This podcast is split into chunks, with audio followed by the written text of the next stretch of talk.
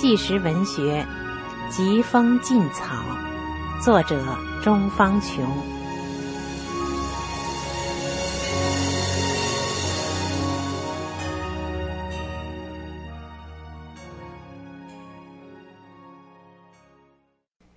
听众朋友，下面为您播送纪实文学《疾风劲草》的第二章：艰苦创业。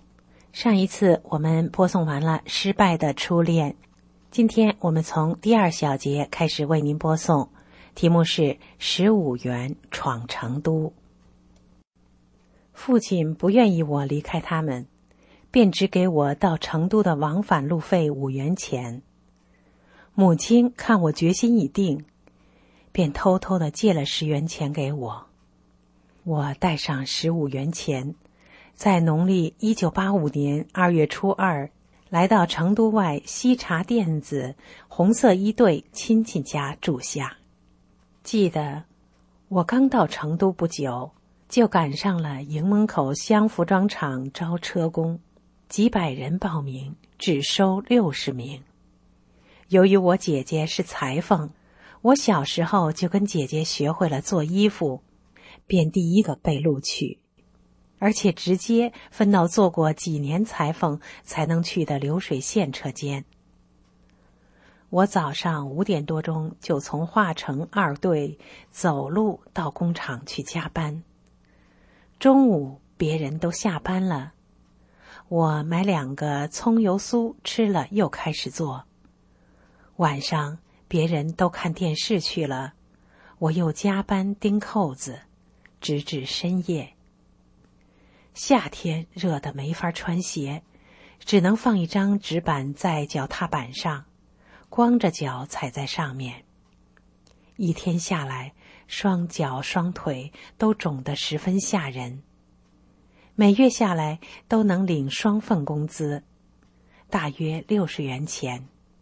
可为了治腿，我每月必须存四十元。我生活很节省，平时只能用当时很廉价的儿童牙膏、牙刷。我和老家的张妹两个人早上吃一分钱的泡菜，中午吃五分钱的素菜。晚上楼下的西瓜商高声喊：“西瓜一角钱一份儿。”可我们连尝都没尝过。一两个月下来，由于没肉吃，落得慌，就只能去买很肥的猪头肉解馋。为了省钱，我和张妹就住在办公室的一张写字台上。晚上，我们把写字台上的东西剪下来，把写字台往外一拉，里面睡的人不掉下去就行了。办公桌没有我们的身子长，我们就在脚那头放上椅子，把脚搭在椅子上，早上再把桌椅还原，把玻璃板、墨水之类的东西摆放好。在这期间，我曾到石灰街的红光医院看右腿的病，检查结果是静脉曲张，需做手术。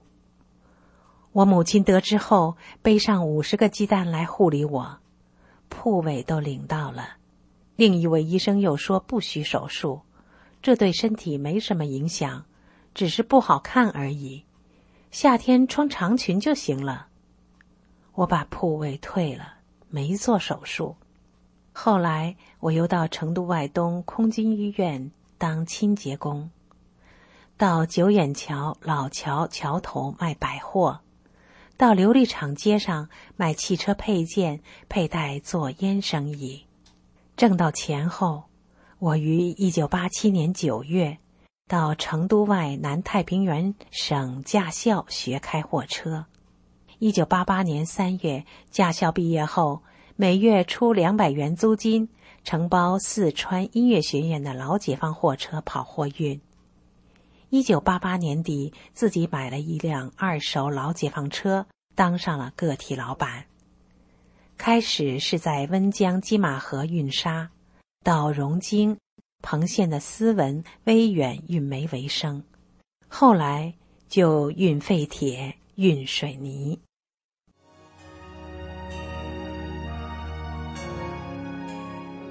各位听众朋友，您现在收听的是纪实文学《疾风劲草》，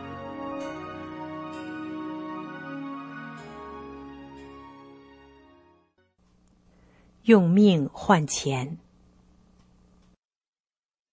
回忆我开老解放在威远运煤那段日子，心里十分难受。在痛苦的回忆中。我还是含着心酸的泪水，把这段往事写了出来。为了多挣点钱以后治病，我就到私人小煤窑去运煤。因为没有地磅称重量，重量都是估计的。一般估计的装五吨煤，用地磅一称就会有七吨左右。这样。货老板就会赚很多的钱，相比之下，运费也要给的多一些。威远县多是山地，一般都是简易公路，路面很窄，根本无法让车。连自行车和行人都要站在路旁或找一个适当的地方让道。就连开车多年的一位男性司机去了一次之后，他再也不敢去第二次了。公路一边靠山，一边是河，他怕路面不承重，就把汽车尽量往山那边靠。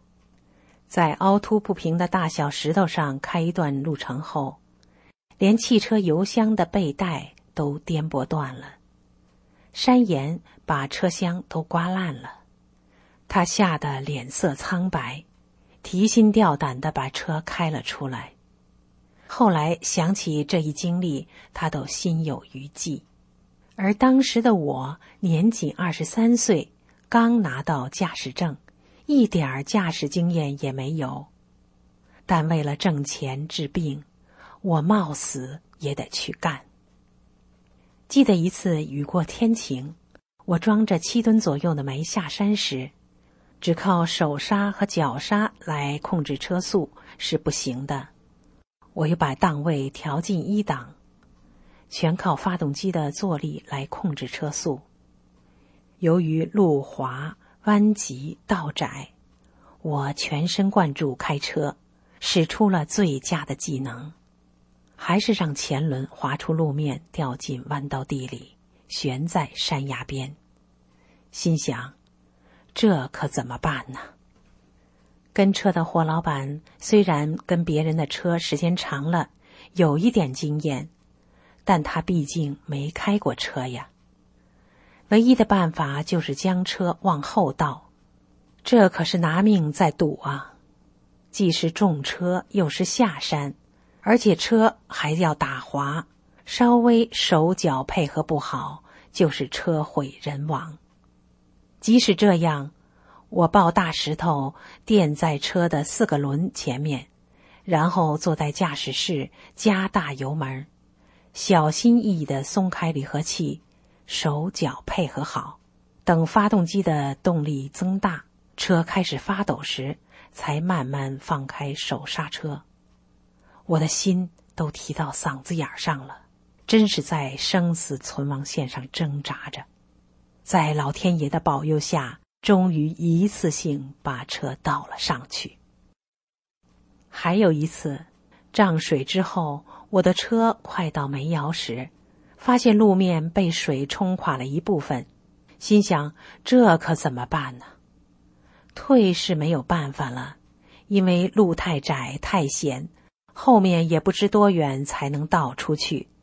在这种情况下，我和霍老板把车停在那里，想了半天，最后决定只有冒死前进。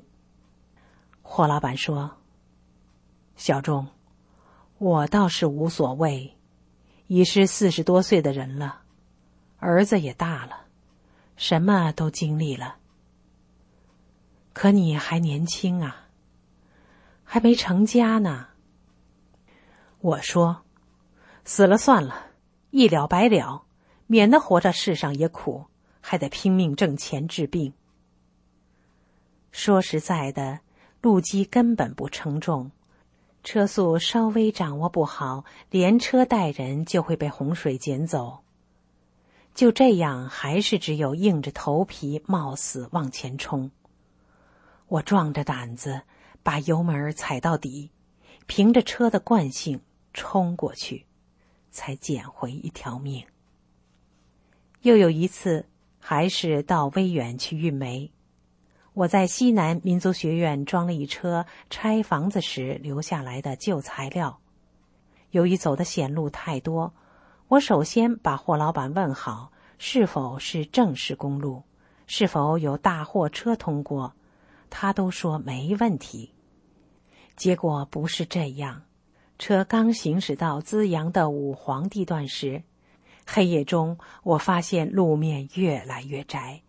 前面的路纯属根据山形地段修筑的简易路，后来天气突变，雷鸣电闪，狂风暴雨急速而至，倾盆大雨就像往挡风板上倒似的，雨刮器根本不管用了。由于我的车装载超高，像莲花白一样上重下轻，在艰难的行驶中，突然。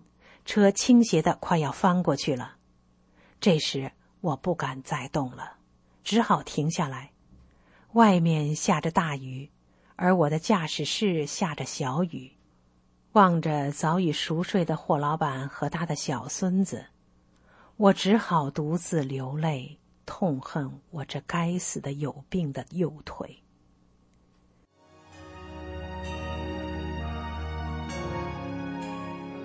各位听众朋友，您现在收听的是《纪实文学·疾风劲草》。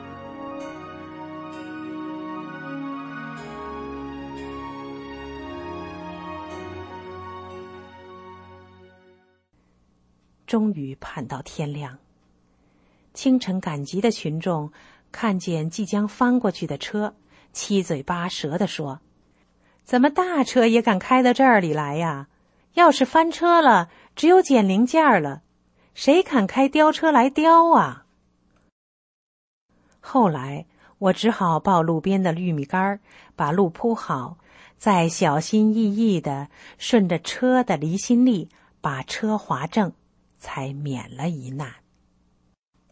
为了多挣点钱治好我的病，我必须用命去换钱。每次早上三点多钟，我就从成都开车到威远的私人小煤窑去排班。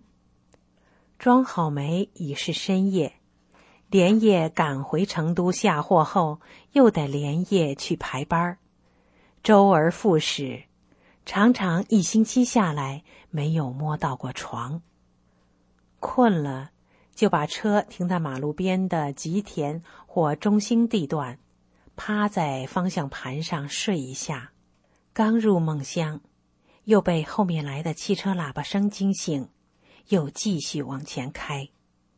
超负荷的我随时都有倒下的危险，甚至在排队时有车几位互不相让，有的司机就把随身带来的蛇放出来，蛇往我车这边爬，吓得我拔腿就跑，也只好让别人先装走。在痛苦中独吞苦水，我又只好把心中的苦水通过笔倾泻在日记本上。有一次，我这样写道：“我就像车轮一样磨呀转呀，不知何时是尽头。